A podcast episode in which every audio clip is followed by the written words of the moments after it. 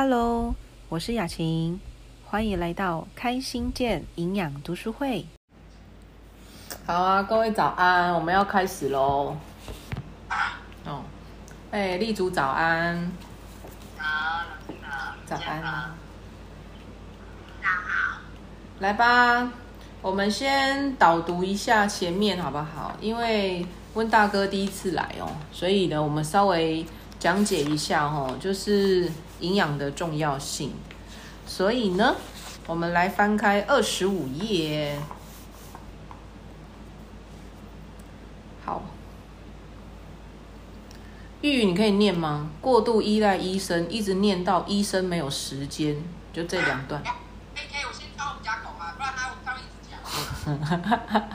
跟我们家好像啊。好，来哦。嗯。好，过度依赖医生也是人们忽略营养的原因。例如，医生没有指导病人饮食，他们也就理所当然的忽略了营养。医生学的是医学，他们的专长是治病，而不是保健。近来已有越来越多的医生致力于推展营养的工作，成效斐然。然而，医药的目的在于维持重病者的生命，而营养的目的则为则为维持人体健。康，并且预防疾病。时至今日，全美国的医学院还没有专门的营养课程。只是笼统的散见于其他课程中，而医生们研究营养学的目的，只是为了发现并治疗营养不良所引起的疾病，例如坏血病等。但是这类疾病非常罕见，营养学受到严重漠视的结果，病人期望药物能取代良好饮食的功能，而这些错误的讯息使他们承受许多不必要的痛苦。经常超量工作的医师们，仍需不断的追求薪资，了解抗生素、荷尔蒙、外科技术等的最新发展，治疗新的疾病，并研究疾病最新疗法。我与医生们共事已逾四十年，他们都是非常优秀的人才。有可能有人可能会抱怨，我的医生为什么不告诉常饮食的重要性？我觉得这句话并不公平。营养学不是医生的专长，就像营养学家不可能执行复杂的脑部手术一样。你有时间研究营养常识，而医生们没有时间。好，谢谢玉云，可以不用这样就可以了。好。好。其实我们一直在讲说，就是营养啊，然后跟医学啊，它的差异性哦，其实在这段话就说的很清楚明了了。医药的目的是在于维持生命，生命哦，但不一定是健康。那营养的目的呢，则是维持健康，并且可以预防疾病。所以这两个是不同的不同的方式，然后它是不同的目的这样子，但是都各有各的重要性在。所以当今天如果你们自己或者是身边的朋友，他们真的身体有一些问题的时候，其实。我的第一个建议一定也会是请他去看医生，因为医院才有一些很呃很发达的医疗设备可以帮我们去做检查。然后我也鼓励大家一年要做一次体检，不管你做任何的体检，至少基本的一些什么肝啊、肾啊、白血球啦这一些，其实都可以去做一些自费的检查。现在我觉得体检还蛮。还蛮普遍的，因为有很多的一些上班族啊，其实或者是呃你要工作的劳工，其实他都是需要去做体检，你才可以去上班的。所以我建议大家一年去做一次体检，然后跟现在政府也提倡了六十五岁以上去做一次大肠癌的筛检，然后三十五岁过后曾经有性经验的女性，也她一年一年还是三年吧，我记得好像女生也是一年去。子宫颈筛抹片检查一次，对不对？一年一次嘛，对啊。所以只是你说检查会不会花时间，其实都会哈。但是我建议大家其实去做一下，比如说有些人担心他自己的胃，他像昨天慧敏的朋友问我说，他可不可以去照一下胃镜，因为想要了解自己的胃。其实我觉得都可以，但是呃，你要能够花一点时间，然后要承受一下那个不舒服感。因为我自己去做体检的时候，我们也其实女孩子要。就是要换另外一套衣服，你是不能够穿内衣的，然后你要去照那个胸腔的 X 光，或者是有些女性再更进阶一点，她会照腹部超音波。那其实我们都有学过那个那个健康管理师，他有讲到，其实超腹部超音波有时候它是可以照得出你有没有脂肪肝的，然后也可以检查出一些就是你潜在的东西啦，这样子哦。所以我的意思是说，其实各位可以去做呃一些自己相关的。那有些人他就会讲另外一个例子说，没检查没事，一检查就有事，这个是最常听到的哦，包含长辈。可是其实。我觉得不是这个意思哈，呃，不是你去检查了它就有毛病，你不检查它就没事，其实不是哈。就像我们讲的，你它一定会发生，只是发生的时间早跟晚而已，这样子哈。好，呃，我要请温大哥帮我关一下麦克风，温大哥会关吗？有一个那个麦克风的图案，按一下就可以了。对对对对，哇，厉害哎，你的手机用的好厉害。好好，那我的意思是说，其实有时候去体检，包含各位去量一下体脂率啦，或者是去认识一下自己的一些新陈代谢啊，其实我觉得都蛮好的。我这两天有跟大家讲说，我其实在看一本书，要准备考那个证照，就是保健食品初级工程师嘛。来给你们猜一下哈，就是呃消耗热量最高的，我们不是有讲说有那个巨量的那个营养素吗？巨量营养素你们记得是哪四个吗？巨量营养素。脂肪糖类、蛋白质还有纤维。好，那纤维我们就我们没有我们没有列在考虑里面，因为它算是我们讲的是代谢跟呃吸收一些水分呐，还有一些那种油脂啊，吼，就是残渣类的东西哈。我们就讲这是三个巨量营养素就好了，脂肪，然后。蛋白质跟糖类，对不对？哦，脂肪、蛋白质跟糖类，哦，这三个，来问一下各位，哈，我们吃进去的食物啊，这三种哪一种食物最燃烧热量，就是消耗的热量最高？巨量的营养素哦，脂肪、糖类跟蛋白质，你们认为是哪一个？蛋白质啊？有没有别的答案？是说要去处理它消耗的热量比较？对，就是脂肪啊。脂肪，脂肪，脂肪，就你吃下去之后，你身体需要更多的热量，然后才能够处理这个营养素。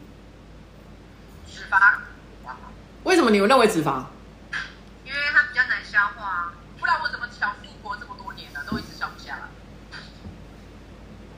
我现在讲的是需要消耗更多的热量哦，就是你的身体需要运用很多的。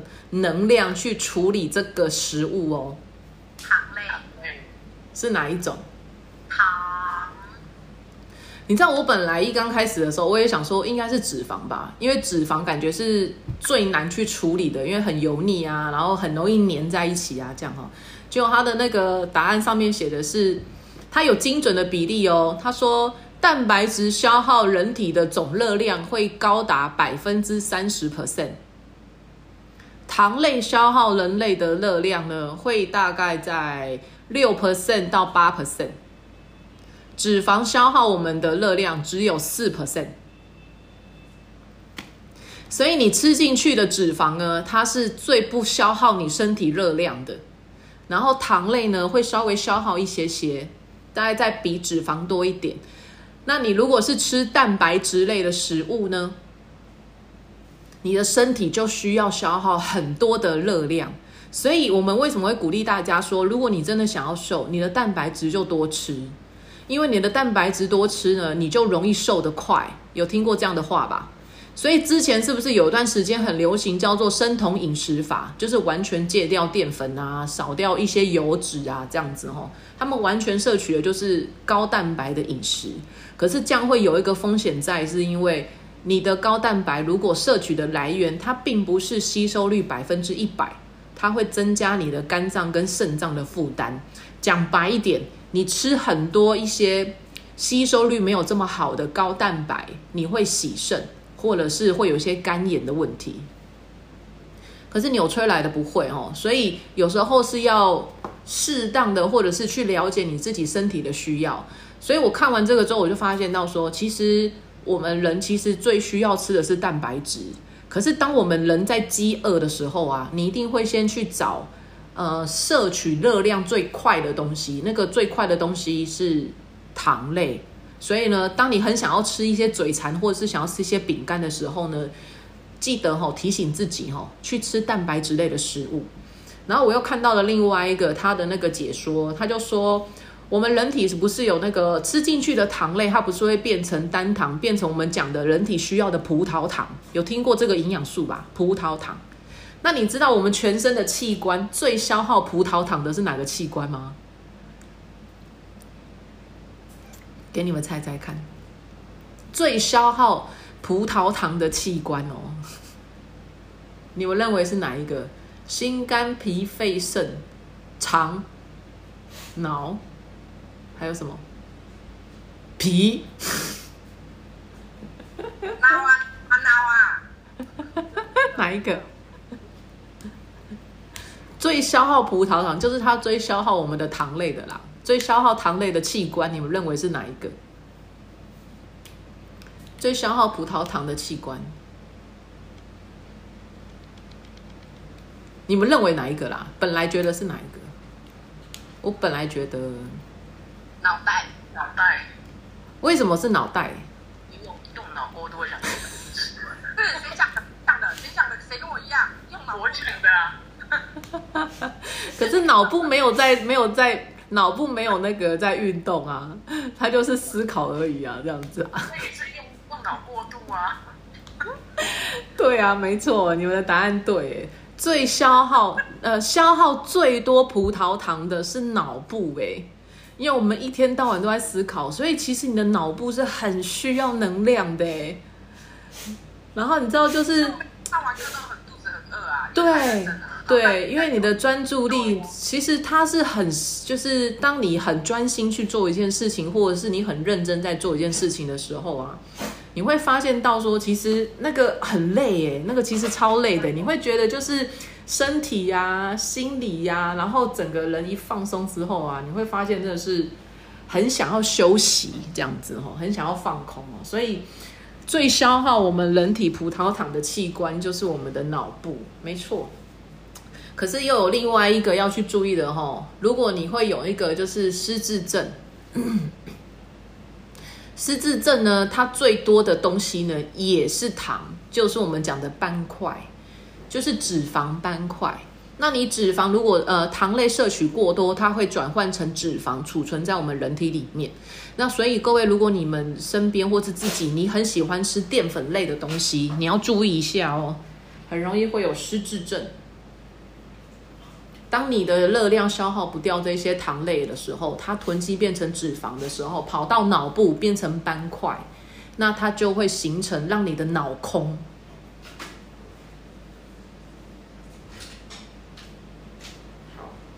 所以呢，有时候它是，所以过于不及都不好。就是，呃，有时候我们的脑部它很需要葡萄糖，就是它需要一些很我们人体很需要的能量。其实。葡萄糖只是人体基本的热量，哎，就是你身体需要的东西。好，所以有些人说他去打那个点滴，他只是打葡萄糖，有没有维持他生命基本可以继续跳动，可以，然后人体有体温。可是其实葡萄糖的营养素没有这么的完整，然后加上大脑是最消耗葡萄糖的，但是你如果今天淀粉类吃太多，又容易会造成失智症。好，比较会有一些脂肪斑块，造成你的神经系统会断线，所以有时候我们在吃东西的时候，我建议大家真的要比较均衡一点。所以在二十五页的时候，他有讲到了哈，呃，发现到说，其实我们的疾病它是来自于营养不良所引起的。哦，在二十五页上面其实有写哦，治疗营养不良所引起的疾病，其实也是医生们现在在研究跟学习的啦。那会有另外一个问题，就是那我的医生为什么不告诉我日常饮食的重要性？哦，他为什么不告诉我怎么吃？他为什么不告诉我要怎么样做？然后怎么没有办法？哦，第一个是医生很忙，他没有时间，他的病人很多。然后第二个再就是呢，医生他们自己本身呢需要做的事情，跟他对这个。呃，营养跟日常生活的的一些饮食习惯，他们并不是学这一条路的专科，所以有时候如果你在学这条路的专科的时候，你会遇到另外一个，就是呃，专门配给你的一个叫做 好像是他叫做什么？他叫做调理师哦，就是有点类似像医护人员背景的，可是他是专门配给一个癌症。因为我那时候带我妈去看医生的时候呢，那个医生开出来他会有一个建议的，呃，日常生活要做的事情。可是医生他会大概讲一下，他不会这么仔细的去。去告诉你说要吃多少肉啦，然后喝多少水啦，几点睡啦，生活压力干嘛哦？比较少，医生不太会做这样的事情。然后等到我们出了那个诊间之后呢，就有另外一个专门的护理师，然后他就说：“哦，我是那个，比如说肺腔、肺肺腔心呃内内科的护理师，然后是呃，如果你们有任何问题的话，可以打我的手机。然后呢，你们有那个饮饮食上，比如说。”可能如果有血糖过高，好像我妈可能就是有点血糖过高，她就说那可就是会建议说吃一些糙米饭。那如果你们想要给妈妈吃一些其他的食物的话，你会有一些疑虑，你们就可以打手机给我。妈妈的身体啊，或者是测血糖有什么状况的话，你们也可以打电话给我。这个是医生现在呃医院现在会做的事情，我觉得还不错，因为。当我们家属的病人如果他真的有什么样问题，家属不知道该怎么办的时候，至少我们有一个联系的电话，不然我要直接找主治大夫，变成我要重新挂号，这样就会变得很麻烦，而且没有办法及时得到我们家属想要的一个资资讯哈。有时候我们会很紧张啊，这样子，所以。然后像有些时候，因为我们毕竟不是这个方面的医学的专家，所以有时候我们在遇到一些身体的变化的时候，其实我们是很容易紧张的。你不要说人好了啦，你说动物就好了。像我那时候就讲说，我们家的狗狗大概前两三个礼拜，它大便出来是有血便。那一般你们如果听到有血便，你们会觉得很恐怖。对啊，我会觉得很担心耶。我想说，他是不是他是怎样？他是有什么严很严重的疾病吗？还是他是是身体发生什么什么样的变化？那因为我们有一个那个小朋友的那个那个同学，他的家长就是兽医，那我们也跟他还蛮熟的，所以我们去接小朋友放学的时候遇到他，就跟他聊天，然后我们就聊天，我们就说，哎，我们家的狗狗这两三天怎么它排便就是有一些带血的这样子吼。那个兽医很淡定诶，他就说：“那他有吃什么东西吗？”我说：“没有啊，就差不多正常啊。”然后他说：“那他有什么其他反应吗？”我说：“没有啊。”他说：“那个狗狗啊，通常只要这个吃乱吃一些东西，其实它就会有血便的。”他说：“如果观察个两三天，然后它的那个排便开始慢慢成型，血量有慢慢减少，那通常只是那个就是肠道有点发炎而已啦，不用太担心。”你看，听他讲完之后，我就觉得哦，原来常就是动物们有时候排便会有血便，是他们常看到的事情哎。可是对我们这种就是在那个饲养宠物的主人，我们就觉得啊，它有血是怎么回事？哦，好像天大的事情会发生一样哦。所以。毕竟术业有专攻，然后所以每一个科系都有他自己的专业的地方，所以你的日常生活饮食确实是要问像健康管理师或者是营养师这样子的专家，你去问医师，它是医学，它不是营养学，它也不是健康管理学，所以是不一样的东西。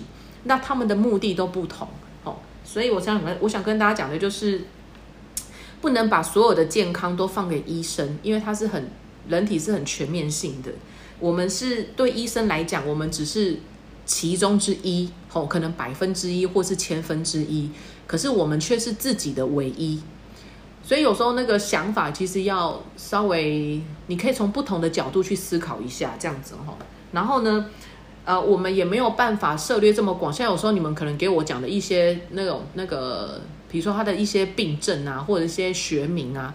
有时候我也是要去查资料的，因因为我也不是通吃啊，我总是也是要稍微了解一下哈。那就像是我们如果今天牙齿有问题，我们也是去看牙科，你不可能去看脑科，你去问脑科牙齿的问题，他也没办法回答你，因为每一个身体的构造它是非常的奥妙的，它是非常的精精密的，所以没有办法说今天他同样都叫医生，但是你却要他一个人通通都懂。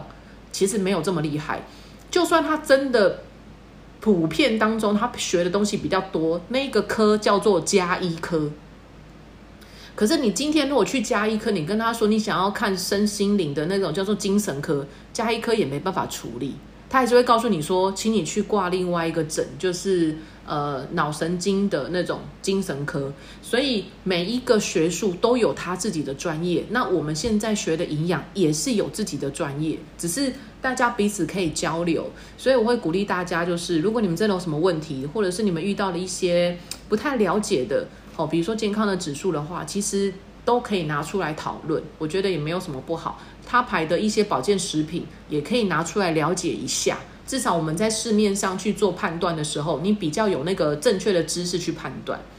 你看，像我们讲的，就是前一阵子不是有那个于天的女儿于愿琪，对不对？她其实很年轻诶，她才三十九岁，可是他得大肠癌已经八年了，所以意思就是他从三十一岁开始，他就有治疗大肠癌，然后前后经过了七十几次的化疗，他还是没办法抵过那个。病魔吼，所以还是他后来就离开了。可是，在网络上有很多他很养生的一个文章报道，这样就说，诶，他都已经这么呃很积极的去处理了，然后也很认真，然后吃东西也都很小心了，然后避免摄取到一些油炸类。它是直肠癌离开的哦，大肠直肠癌离开的。那为什么还会到这么的严重？呃，其实癌症啊，它是三年为一个关卡。三年到五年为一个关卡，看你是什么癌。那你如果在这三年当中，你没有好好的去调理身体或者是养生的话，其实三年就见真章了。所以有时候，呃，癌症的当下不是最可怕的，是三年再隔一个五年，它是否会复发，这个才是最可怕的。那癌症最让人家担心的就是两个。一个就是复发，另外一个就是扩散。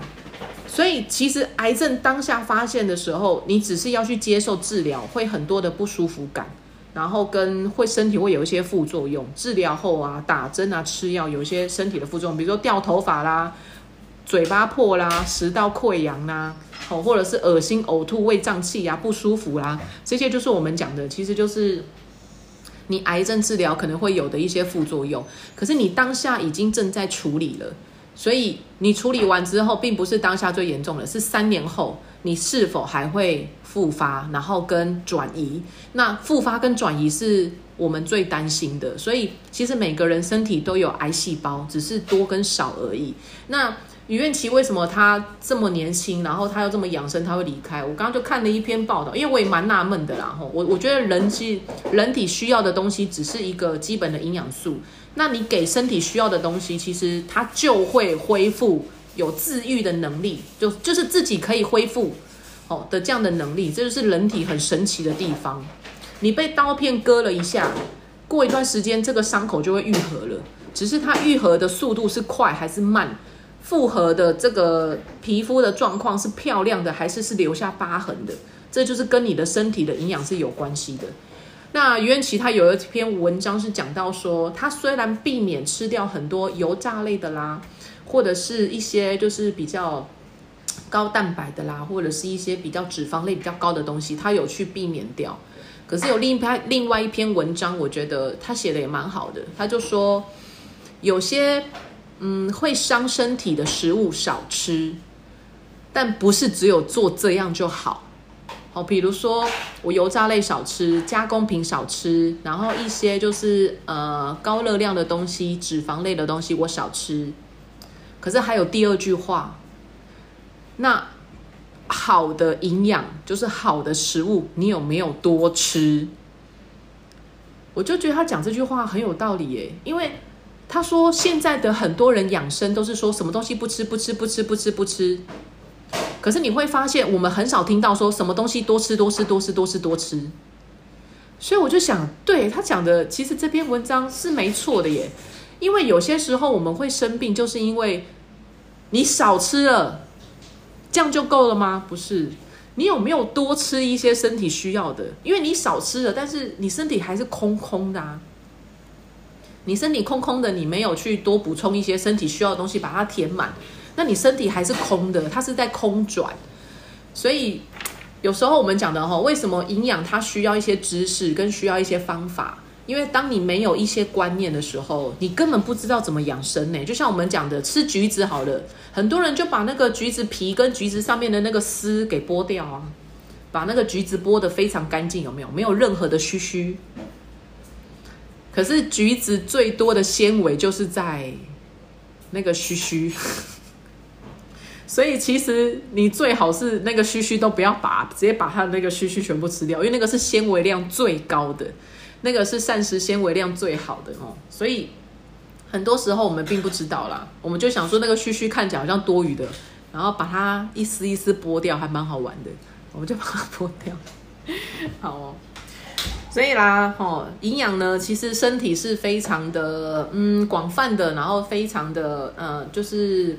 是超乎我们的想象啦，因为它是一个非常非常大的一个一个工厂哦，所以每一个器官其实我们都要好好的去去善待它，然后去去照顾我们自己的身体。因为我一直觉得，当我们有你有这个能力的时候，或者是你有这样的一个心思的时候，其实你爱家人的第一件事情就是要先爱自己。那你希望有人爱你，你也要先学会爱自己。因为当你学会把自己照顾好的时候，自然就会有人，好跟你是物以类聚的来照顾你的这样子哈。所以每一个人都先把自己照顾好，不管你是单身的，还是你是有结婚的，还是你是为人父母的，我觉得都先把自己照顾好是一件很重要的事情。这样好，所以我们讲完了医学跟营养学的角度不同的差异性之后，我们翻到两百三十九页。因为我们已经讲到了蛮末端了哈，上礼拜我们讲到的是二百三十八，就是已经把一些矿物质的哦微量的矿物质把它给讲完了，这样子哈。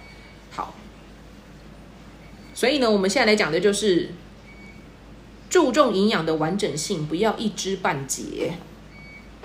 好，那我来看一下哦。好，来，慧敏可以念吗？慧敏。食物的选择，二三九，然后对你念到二四一的那个无法自拔，二四一无法自拔，哦好，二三九，嗯，OK，人们经常会说所有的营养素都应该由良好的食物取得，这种说法当然没有错，然而好的食物实在是太难得了。过度加工及精致的食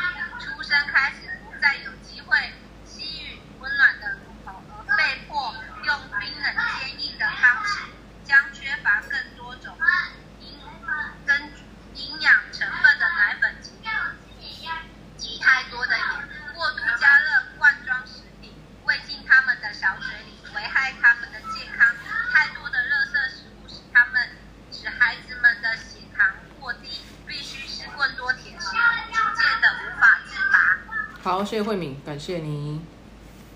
来吧，人们经常会说，吼，二三九，所有的营养都应该有良好的食物取得，哦，但是呢，这种食物其实很不容易，哦。他第一句话其实就有讲到的，哦，为什么？因为我们记得上次我们有讲过嘛，像如果各位有去便利商店吃过生菜沙拉，那生菜沙拉对我们人体吸收到的纤维量其实只有一 percent，哦，一 percent，一 percent，对，百分之一。哦，所以实际上你吃的那一盒的生菜沙拉，它的可用率只有百分之一。但是呢，我们人体其实每天需要摄取的纤维量是二十五到三十五克。那怎么样去换算呢？你就大概用一个蛋糕盘，这样子呢，大概是二点五克。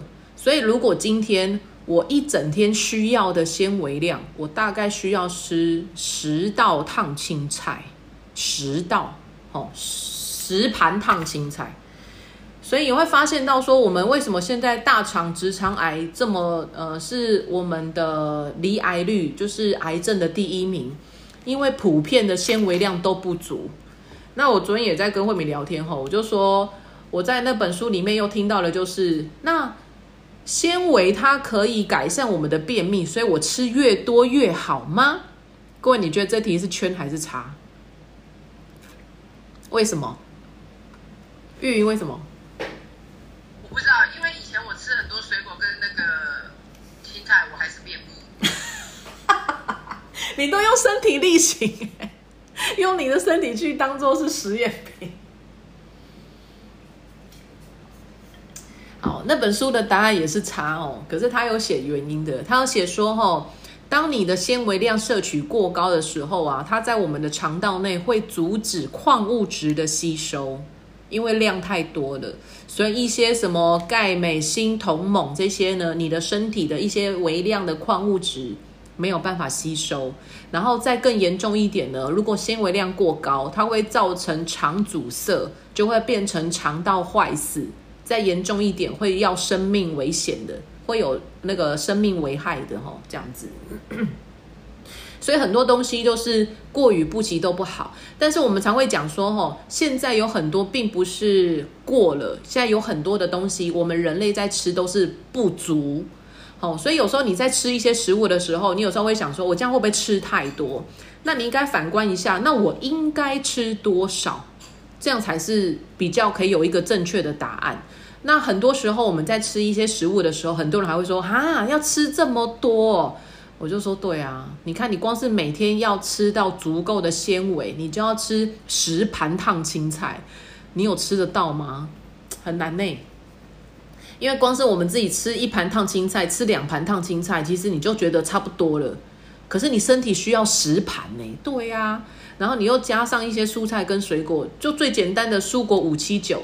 我们不要说大人，呃，我们不要说大人呐，男人跟女人，女人要七份，男人要九份呢。那我们不要说大人好了，男女生都撇开不算，我们就说小孩就好了。小孩要吃到五份呢。你说小孩吃得下五份吗？蔬菜跟水果加起来要五份呢。你叫他吃五片，他又要他的命哦。真的，小孩其实有时候他们吃水果的量其实吃很少哎。对，就算爱吃水果的小孩，他也吃不到五份呢。所以你说现在的小孩会不会有些人也很容易生病感冒？真的，最容易半夜挂急诊的就是一些发烧啦、感冒啦，然后免疫力下降的嘞。因为最基本的你的那个增强免疫力就是蔬菜跟水果啊。可是他们又吃不到这么多啊，然后基本的蛋白质的量也不够，所以很容易半夜就跑急诊了哦。因为发烧通常都在半夜啊，这样。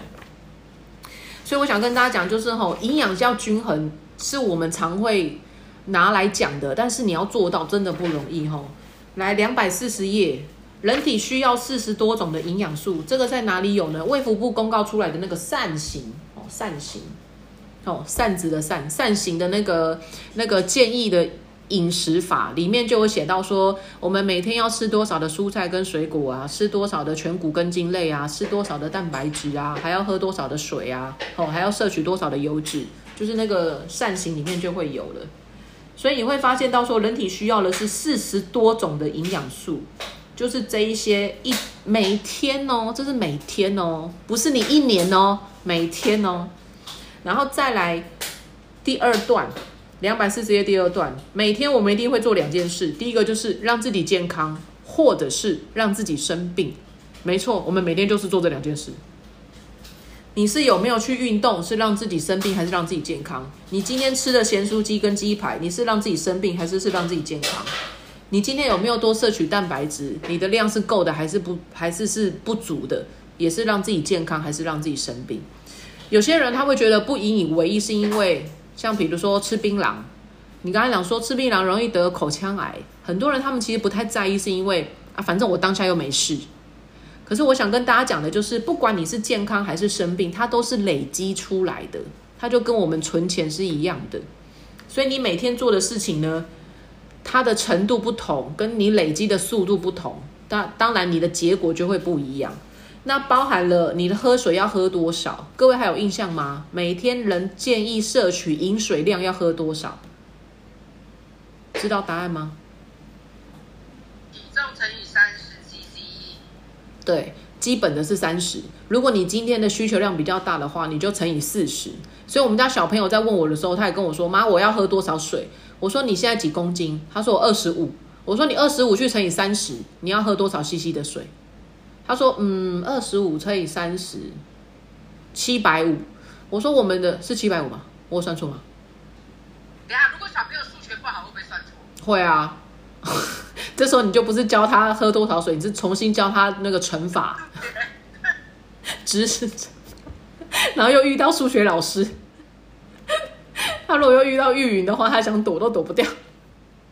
他就说：“我下次不问你我要喝多少水了。”好，然后我就跟他讲说，你大概七七百五吧，然后我就会比给他看啊。我说这一杯水壶是五百 CC 全满哦，五百 CC，那你要喝的就是一杯半，因为你要喝七百五嘛，所以说你每天至少要喝一杯又一半啊，他就听得懂了耶，小孩就会自己去算的这样子。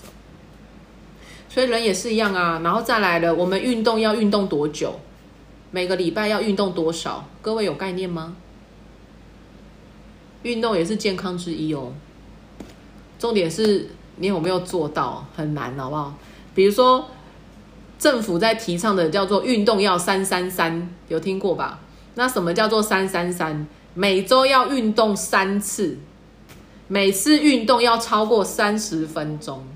你的运动三十分钟呢，要测量心跳要超过一百三十下，每分钟要超过一百三十下，才叫做真的有运动。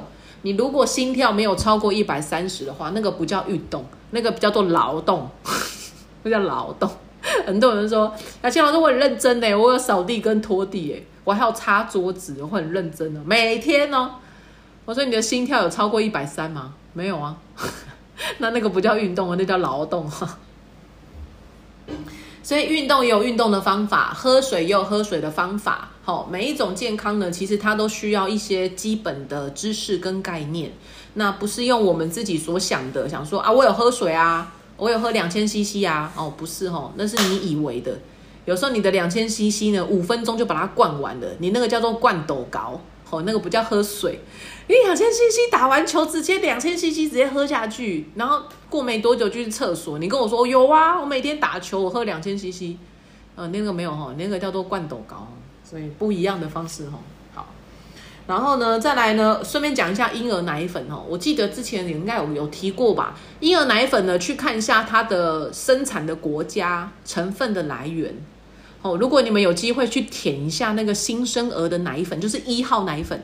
新生儿的奶粉就是分几号几号几号，通常新生儿出来就是一号，叫做 new baby 在喝的，哦，大概是在零到三个月左右，然后三到六个月可能就进阶变成了是二号，六个月过后开始可以吃，开始慢慢长牙齿，会可以吃一些副食品的，就是稠状的东西，就是刚刚书上面写的两百四十一页写到的一些罐装食品。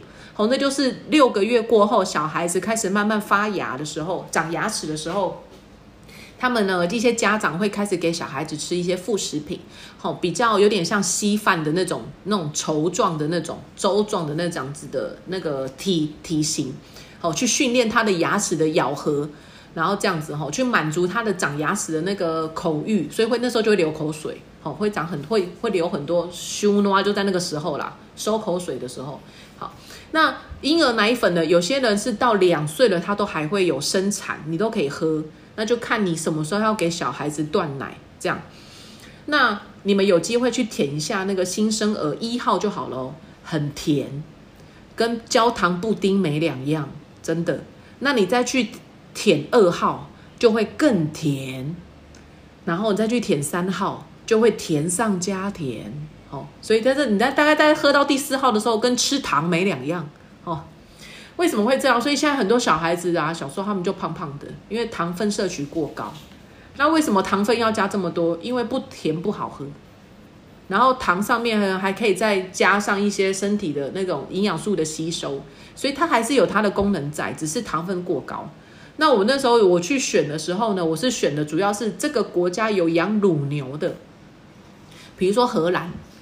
比如说纽西兰，好，这些就是它是有养乳牛的，就是你针对这个国家的印象，你会觉得说啊，他们家是有在那个畜牧业的，好，可是有些国家其实没有，因为像比如说像台湾，台湾就很少有自己生产的奶粉，为什么？因为台湾地小，所以我们比较少有那种自己的那种畜牧业，除非它是生产牛奶。那养的那个牛奶就跟我们产的那个奶粉的，它的制作方式又不一样，好，所以我才讲的说，吼，你可以先去想一想，这个国家它有没有就是专门在养乳牛的，然后它可以帮忙做一些就是奶粉类的，这样子的奶粉，新生儿的奶粉比较不会甜，好，那你可以自己去参考一下。那我大概讲一下，哈，医院啊，如果你在妇产科，我那时候有拿到一罐免费的小小瓶的，叫做试饮罐，小瓶的试用罐。医院给的啦，所以你就大概可以联想得到，就是大概都是那个化学加工出来的，就是药厂做出来的。医院给的一定是药厂啊，不然他怎么可能是农农场畜牧业给的？他们又没有配合，医院会配合的，一定大部分都是药厂。但是药厂有没有做奶粉？有，药厂也有做奶粉，只是那个奶粉的品牌，你知不知道它的成分来源？然后跟它的生产的国家产地是哪个国家？所以要跟大家讲，就是你可以去，然后我那时候就舔了一下医院送的那一罐试饮罐的奶粉，真的很甜。好，那个是新生儿在喝的。那其他的你们就可以去，因为有些人会问说，那新生儿的奶粉我要怎么挑？我说你可以自己吃吃看啊。你如果自己都觉得很甜的，那你就想想这么甜的东西，你要给你的小孩吃，你觉得好吗？哦，所以可以去。了解一下然后它的成分跟它的那个全方面的那个营养的配方，因为现在的新生儿他们其实营养也是蛮全面性的。我没有说一定要喝母奶哦，哦不是，你能有母奶当然是最好。如果妈妈愿意的话，因为我觉得母奶很伟大，你们知道吗？母奶超伟大的，因为两个小时就要挤一次，四个小时就要挤一次，然后又是为了要给小孩能够有充足的量可以喝。你知道有些妈妈为了挤母奶会挤到忧郁症哎，很辛苦哎，真的。然后母奶又是妈妈的血液转换而成的，你知道每一口都是我的血。小孩像吸血鬼一样哦，但是呢，母奶确实是所有的奶粉类当中，就是小孩的婴儿的那个营养来源最完整跟最好的，而且很有趣的就是，妈妈吃什么奶，那个母奶就什么味。像我有遇过一个妈妈，她是吃榴莲，她的母奶出来就榴莲味，她的小孩就喝得很开心，这个小孩以后应该就很能吃榴莲吧，我觉得哦。然后如果这个妈妈吃的都是那个鹅啊。就是生那个生鹅鹅鹅啊蒸的那个那个那个蚵仔有没有？它的母奶出来就是鹅啊味呢。不我不知道你们有没有这种，就是然后我就觉得哇好腥哦，就是它的那个母奶味就好腥哦，你知道那个鹅啊的味道。所以各位你知道妈妈真的很伟大哎，她吃什么母奶出来就是什么味道，所以。如果你想要让你的小孩未来吃什么东西呀，你那个如果是妈妈的话，吼，就那个食物你就多吃啦。比如说他，你你希望他喜欢吃胡萝卜，你就胡萝卜多吃一点；你希望他喜欢吃苹果，你的苹果就多吃一点。哦，啊，建议大家就是，如果你是要喂母奶的话，吼，一些生的东西，哦，就是没有煮过的不要吃，然后比较冰冷的不要吃啊，反正就是很多一些什么茶啦不要喝啦，咖啡不要喝啦，很多一些就是少。禁忌就对了，所以我才会觉得怀孕跟哺乳的女性真的很还蛮伟大的哦，就是有时候要多体谅一下，这样哦，她的情绪如果不太好的话哦，也是蛮正常的。好，再来两百四十一页哈，就是心理因素会影响到我们的营养吸收，这个在两百四十页上面有写，第二第第三段，两百四十页的第三段。问题不只是选择及烹调食物这么简单，营养不受重视多半是心理因素。这句话可以画起来哦。它其实呼应到了两百四十一页后面这边写的，心理因素会影响营养的吸收。真的，有时候有一些人就说：“吼，我吃这个会过敏。”可是当他身体调好之后呢，他就会去想说：“哎，我是不是吃这个我还是过敏？因为我曾经过敏过。”所以你要我再去吃这个东西的时候，其实他不太能接受，因为他会怕又过敏。所以有时候我们的一些摄取的方式啊，然后顺便先跟大家讲一下哈，如果你希望你的家人多吃一些好的食物，或者是你希望你的小孩不要挑食，也不要用就是心理的压力的方式去让他们吃，比如说。我就跟你讲要多吃肉啊，你都不吃。我就跟你讲说要多吃青菜呀，水果要吃啊，你又不吃。哦，有时候我们用这种比较强迫性的方式啊，他们比较容易造成它的反弹。那你试想一下，你用同样的一句话，别人跟你说，你能接受吗？我叫你每天吃三片鸡排，不分日，就是不分季节，不分月份，你每天是给我吃三片鸡排。我相信我们也不太能接受啦。哦，一样的意思，就算它再好吃，你吃久了你也会觉得不好吃。哦，一个美味的东西，你每天都吃，照三餐都吃，你也会吃，你也会吃腻，真的。哦，一个好的东西你吃久，每天叫你吃泰式料理、绿咖喱给你吃，那好，你们吃每天照三餐吃，吃吃三天吃九餐，你也会很想吐。哦，所以有些人吃到后面他已经不想吃了，原因再好吃他也不想吃了。哦，原因就在这里，这样。很多大部分是心理因素而造成他的营养吸收啦，所以我讲一下我是怎么样让我们家小朋友是本来一个爱吃肉，一个爱吃菜，很妙诶，他们好均衡哦。一个吃菜不吃肉，一个吃肉不吃菜哦，我也觉得他们蛮厉害的哦。那我用什么样的方式呢？吃菜的那个不吃肉啊，我就会告诉他说：你有没有发现你的身高比美眉还要慢？就是你跟一般外面的同学相比，你的你你的长的速度比别人还要慢，那他就会说有，因为他自己也会去看同学嘛。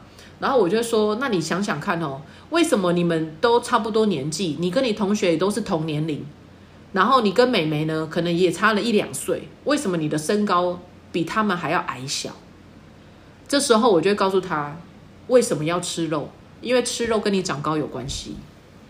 然后包含他的皮肤，或是他长头发，头发少少的，我可能就会说，你有没有觉得很奇怪？为什么你的同学的头发都这么多，你的头发这么少？为什么你的头发呢？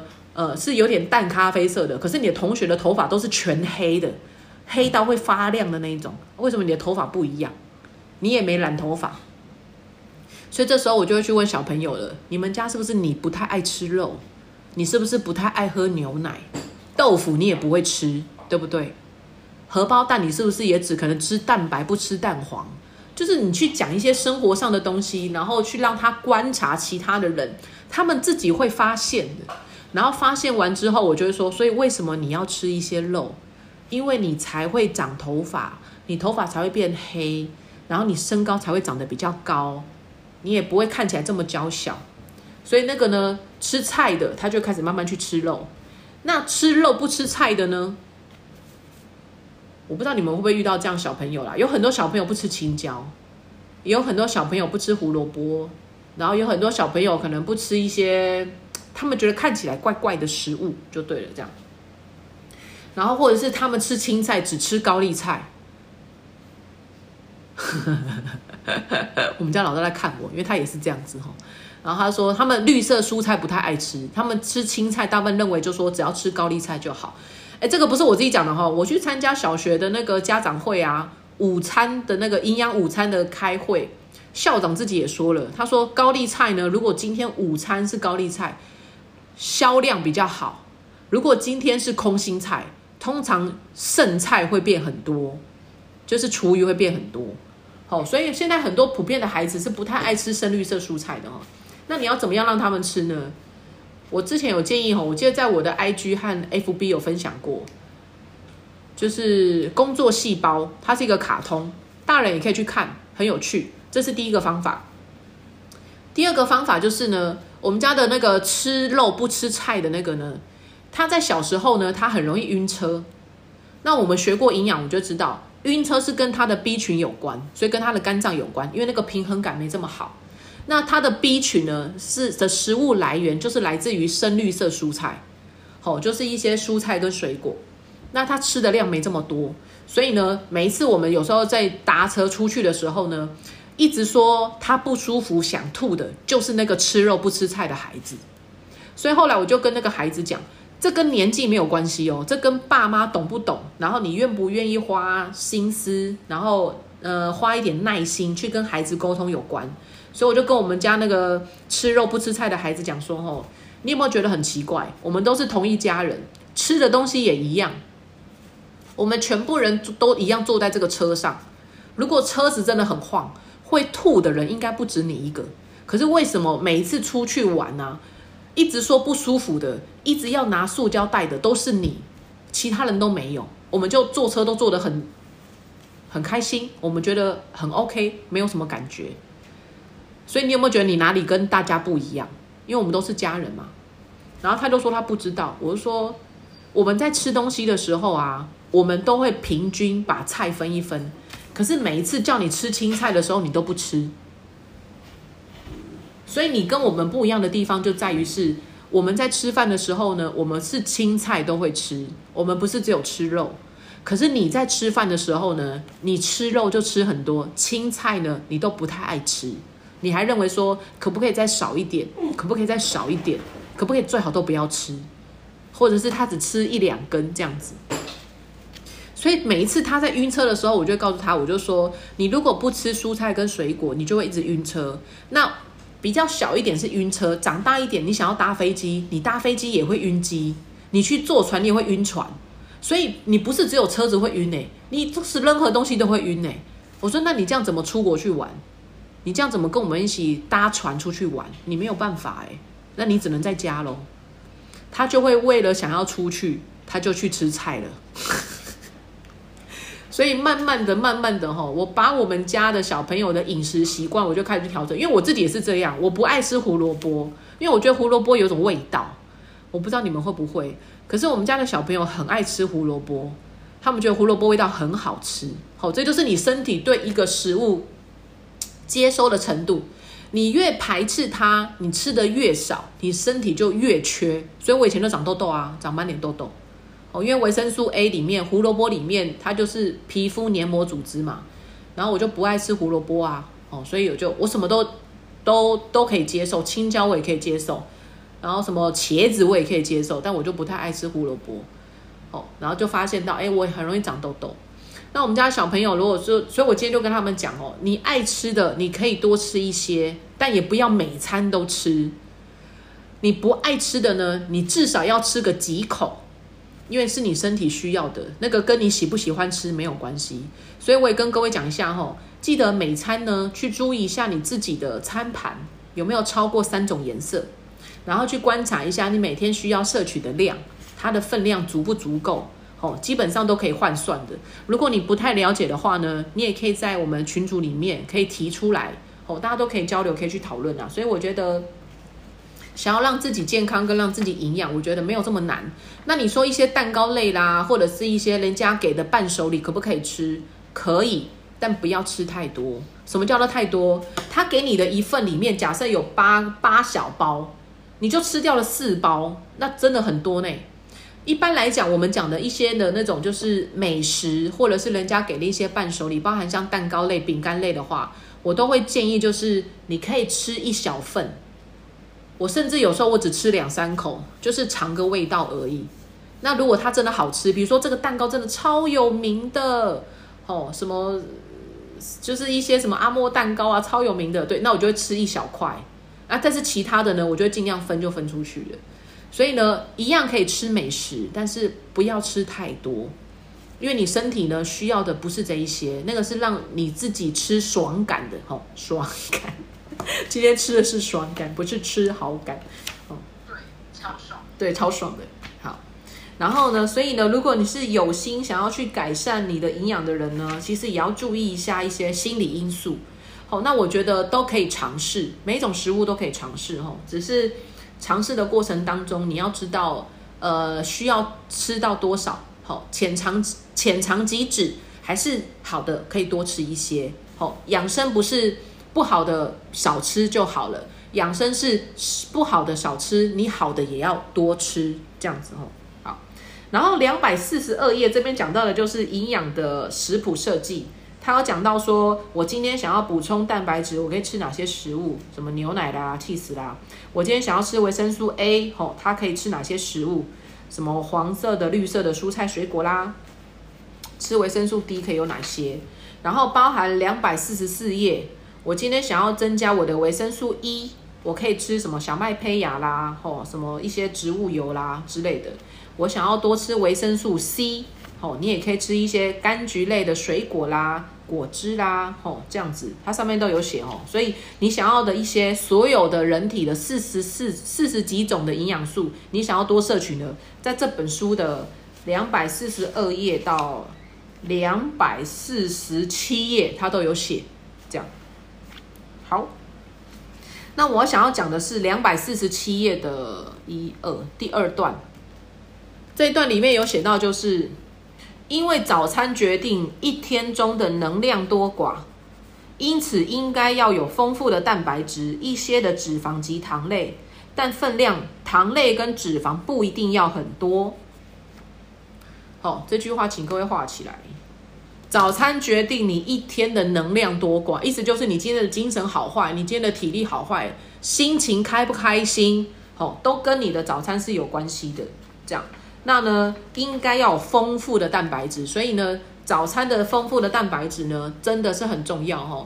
然后也跟大家讲一下，我在那个呃保健食品的那个初级的书里面也看到了，我们都有讲到说哈，我们今天想要有一个烟碱酸，烟碱酸是我们讲的 B 群的之一，B 群之一，我记得是 B，我找一下啊，我有记，嗯。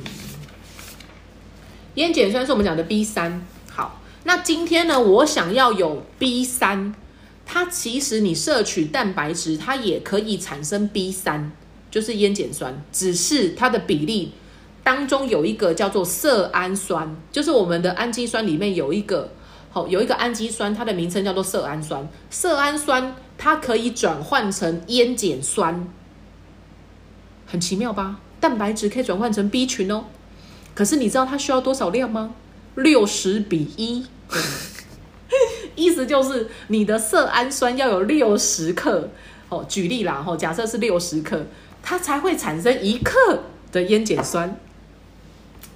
所以咯，蛋白质多重要，非常的重要。你如果希望你的身体的营养素啊，或是你身体的包含像是那个软骨液、好关节、好组织液，好，或者是你今天想要皮肤有水分，你想要能够长头发，你想要能够皮肤紧实，能够抗老化，不要生病，不要有斑斑点点，然后能够瘦身，蛋白质不可缺啊，哦一定要增加这样子哦。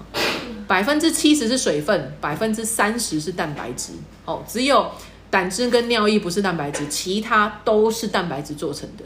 好，所以呢，在我们吃一些呃好的食物或者是其他的补充饮品的时候，记得你的蛋白质摄取量要先把它补足，好，其他的才会好。这样，所以呢，中间的食谱我就不讲了哈，我们就讲到那包含两百四十八页，他也跟我们讲了。你的早餐怎么吃？午餐怎么吃？晚餐怎么吃？最后有一段，各位可以画起来。两百四十九页有个宵夜，宵夜，宵夜上面写的是牛奶或乳制饮料或酸酪，酸酪是无糖的哦。所以各位，如果你真的是晚上想要呃肚子饿了，或是你是一个比较晚睡的人，你还想要补，就是想要。吃一些东西的话呢，就是呃乳制饮料啊，乳制饮料。好，两百四十九页，我们就先讲到宵夜这部分就好了。然后接下来的其他的一些那个营养的观念呢，后边再跟大家说这样子。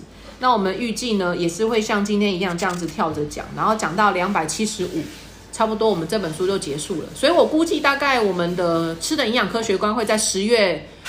十月左右应该就可以结束，然后预计十一月份呢，我们可能会办一个就是线下的相见欢，好，因为我们读书会一年多了嘛，然后因为疫情的关系，所以我们就一直都在线上。那有些人呢，可能实际上我们也没有见过面，你们都从那个视讯上看到我没有？都，除非有些那个同学有来参加我们那个聚会哦，他才会看到我这样子哦。啊，我觉得彼此大家其实可以交流一下，都认识，因为你们可能是邻居，然后你们可能彼此呃呃有需要的时候互相交流，我觉得讨论也蛮好的。所以呢，十月底大概十月份我们的。读书会结束之后呢，我们十一月份我再找一天，然后预计应该是亲子餐厅啦。哦，这是我喜欢的哦，也是我想要让大家能够去参与的这样。